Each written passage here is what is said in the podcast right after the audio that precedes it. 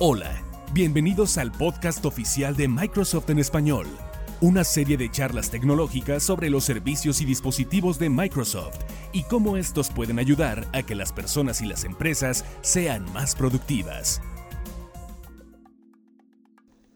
¿Qué tal amigos del podcast oficial de Microsoft en español? En esta ocasión estoy yo solo, Carlos no está conmigo, él, está viajando en estos momentos a Nueva Orleans para el evento de Envision. Pero yo estoy aquí en la ciudad de San Francisco en el último día de Build, que es este evento que realiza Microsoft cada año para los desarrolladores, en el que anuncia las nuevas herramientas, los nuevos servicios que se les ofrecen para que desarrollen cada vez mejores aplicaciones. Y me acompaña Eduardo Mangarelli, que es director de tecnología, y él nos va a comentar un poco qué, qué se anunció aquí, qué vimos, qué es lo que viene para los desarrolladores. ¿Cómo estás, Edu? Bien, bien, ¿cómo estás? Un gusto de tener esta charla. Eh, casi como, casi, casi es una tradición de cada año. Cada año que hacemos aquí en San Francisco, nuestro evento anual más importante para desarrolladores, que llamamos Build, y que como tú decías, eh, por un lado es el evento donde, digamos, hacemos los anuncios más importantes en términos de servicio, plataforma, eh, de desarrollo y al mismo tiempo es una instancia muy importante de encuentro para la comunidad de desarrolladores. Es una, los desarrolladores y las empresas que participan eh, toman esta oportunidad también para conectarse, conectarse con empresas de otras regiones, entender qué están haciendo otras empresas. Y como decíamos, volviendo al punto inicial, es el momento en el cual hacemos, digamos, los, anuncios más importantes que luego se van materializando en realidad eh, en lo que va del año. Pues sí, ya, ya es una tradición que estés por acá. Eh. Recuerden, eh, toda la información de Build ya la hemos estado publicando en nuestro news, Center. La dirección abreviada es aka.ms diagonal News Center Latam. En Twitter también pueden encontrar ahí información, eh, novedades en arroba Microsoft Latam. Y en Facebook estamos como Microsoft Noticias. Suscríbete al podcast oficial de Microsoft en español. Hay muchas opciones y no olvides seguirnos en Twitter en arroba Microsoft Latam.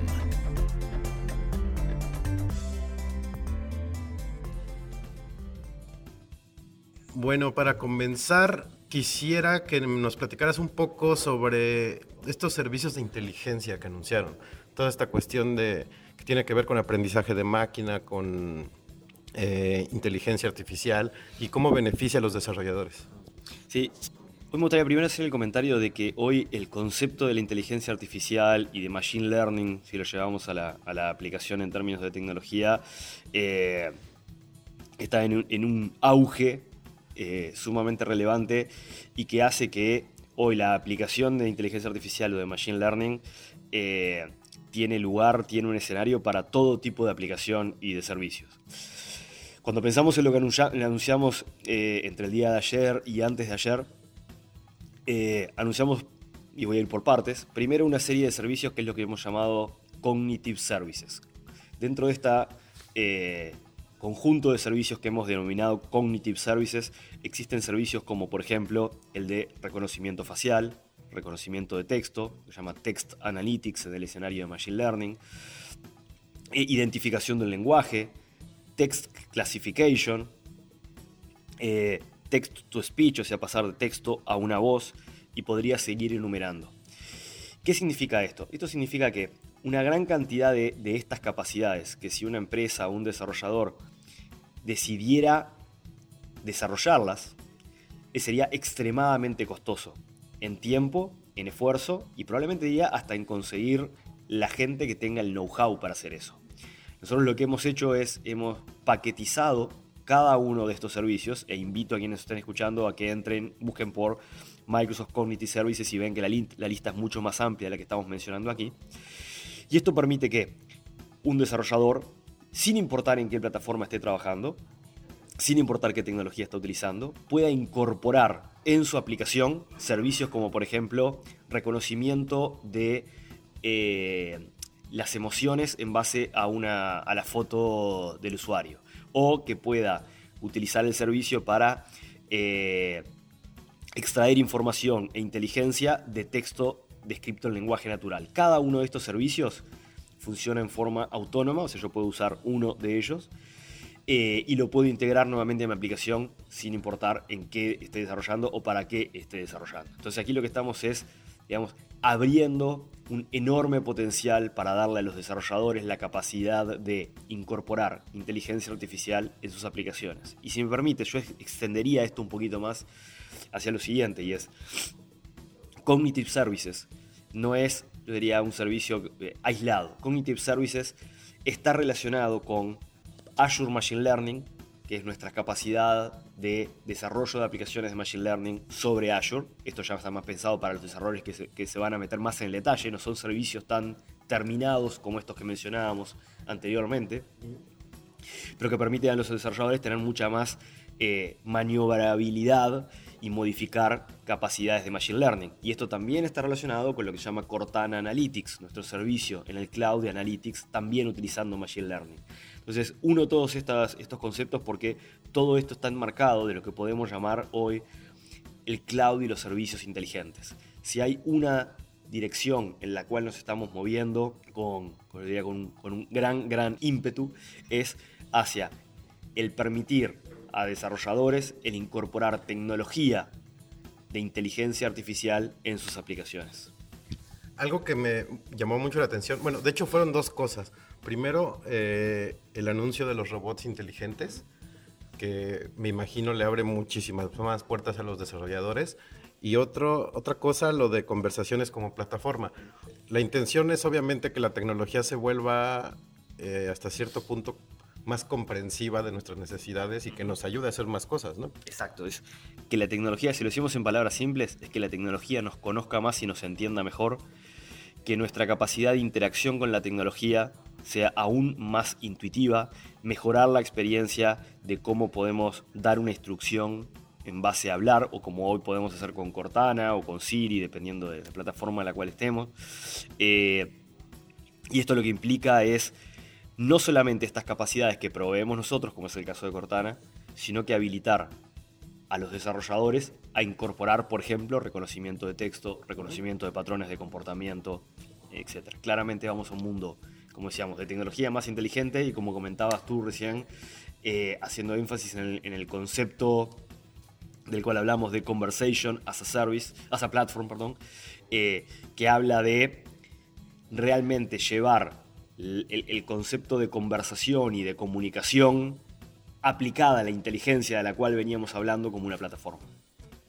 Sí, es eh, como hace un año más o menos Satya comentaba en algún keynote eh, de un evento que la tecnología debería de adaptarse a nosotros y no al revés, ¿no? que, que, nosotros tengamos que adaptarnos a la tecnología. Y esto también obviamente tiene que ver con que los desarrolladores pueden crear su aplicación para cualquier tipo de plataforma. ¿no? Exacto, y el, fenómeno de que, y el poder afirmar que hoy la tecnología puede aprender de nosotros, puede aprender de nuestros hábitos, puede aprender de nuestros patrones de uso, el potencial en ese escenario es enorme. Y toda esta cuestión de utilizar Big Data, aprendizaje de máquina, percepción, hasta hace unos meses era cuestión nada más de las empresas. Pero estas, eh, estas características ya son aplicadas hacia un usuario individual para que para que la tecnología lo ayude. ¿no? Exacto. El, día de ayer o antes de ayer, hablando con, con un desarrollador de, una, empresa de tecnología, me decía, esto se trata de democratizar la tecnología, es decir, de facilitar el acceso a alguno de estos servicios, como comentábamos antes, que son extremadamente complejos, si yo los quiero desarrollar, el democratizarlos en el sentido de hacerlos disponibles para todos. Eh, otro anuncio que hicieron el día de el miércoles que fue cuando arrancó este evento fue la edición de la actualización de aniversario de Windows 10. Eh, ¿Qué beneficios le trae a los desarrolladores o qué características nuevas trae para desarrolladores Windows esta nueva actualización? Me centraría en dos. Eh, la primera tiene que ver con el concepto de ink. Ink es la capacidad de, escribir el lenguaje natural y, de escribir y dibujar usando el lápiz eh, la capacidad de que todo tipo de aplicación incorporen eh, el poder escribir con, con e integrar eso en la experiencia de uso eh, de los usuarios para todo tipo de aplicaciones, nuevamente incluyendo la experiencia de escritura y dibujo. El segundo punto que mencionaría es el de, anunciamos algo bastante peculiar que es Bash es, eh, la línea de comando de Ubuntu, una de las distribuciones de Linux más populares. Lo que anunciamos es que dentro de Windows 10 va a correr un subsistema que va a permitir a los desarrolladores utilizar Bash. ¿Cuál es el, el enorme potencial para los desarrolladores de usar Bash? Es el de permitir que a un usuario utilizando Windows 10 pueda tener un ambiente de desarrollo y una gran cantidad de herramientas que están específicamente disponibles para Bash. Esto se complementa con la visión de permitir que Windows 10 sea el sistema operativo para el desarrollador sin importar para qué plataforma está desarrollando. Y se llevó una gran ovación cuando hicieron el anuncio de Bash, ¿no? Estuvo impresionante. Así, así fue, así fue. Más episodios del podcast los puedes encontrar en el News Center de Microsoft Latinoamérica en microsoft.com, diagonal news, diagonal ES-XL.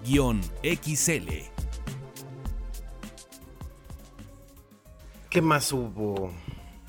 Hablemos de Xamarin, ya que estamos hablando de desarrollo. Porque fíjate, recién decíamos Windows 10 como eh, Windows 10 como herramienta de desarrollo para desarrollar para cualquier plataforma. Decíamos recién cuando hablábamos de Bash. Ahora, cuando unimos esto a que anunciamos en el día de ayer que se cierra, se confirma la compra de San Marín por parte de Microsoft y no solamente eso, sino que anunciamos que San Marín pasa a ser gratuito con Visual Studio. Eso significa que para cualquier desarrollador que utilice Visual Studio, en cualquiera de sus versiones va a acceder a Xamarin. Y esto es lo que transforma esa Visual Studio en una herramienta para desarrollar para cualquier plataforma, desarrollar para iOS, desarrollar para Android, desarrollar para Windows, desarrollar para el web, desarrollar para el cloud. Eh, eh, y, permitiendo que el reuso entre esos eh, desarrollos, esas aplicaciones, permita que el desarrollador no tenga un costo exponencial de desarrollar para más de una plataforma sino que pueda desarrollar para más de una plataforma haciendo solamente aquellos cambios entre plataformas que tengan sentido. Por ejemplo, lo que tiene que ver con la experiencia de usuario, que típicamente es, distinto en, distintos dispositivos móviles. Entonces, eh, y este, tú, recién decías que lo de Bash se llevó aplausos, este quizás fue uno de los anuncios que más aplausos se llevó, y nuevamente la incorporación de Xamarin como herramienta de desarrollo multiplataforma dentro de Visual Studio y en forma gratuita. Disponible desde, desde el día de ayer, tanto para las versiones Enterprise y Professional de Visual Studio, como también para la versión de Visual Studio Community, que es la versión gratuita. Los desarrolladores también a través de esa versión van a acceder a, a San Marín. Y junto con eso anunciamos también, eh, bajo este paradigma del cual venimos trabajando hace, hace algunos años atrás, como por ejemplo el haber hecho .NET Open Source, el haber hecho eh, ASP.NET Core Open Source, Hemos anunciado también que en las próximas semanas vamos a liberar el SDK, el SDK de Xamarin como open source también. ¿Eres fan de Microsoft? ¿Eres fan de Microsoft? Comparte tus comentarios sobre este podcast en Twitter, arroba Microsoft Latam, con el hashtag podcastms en español.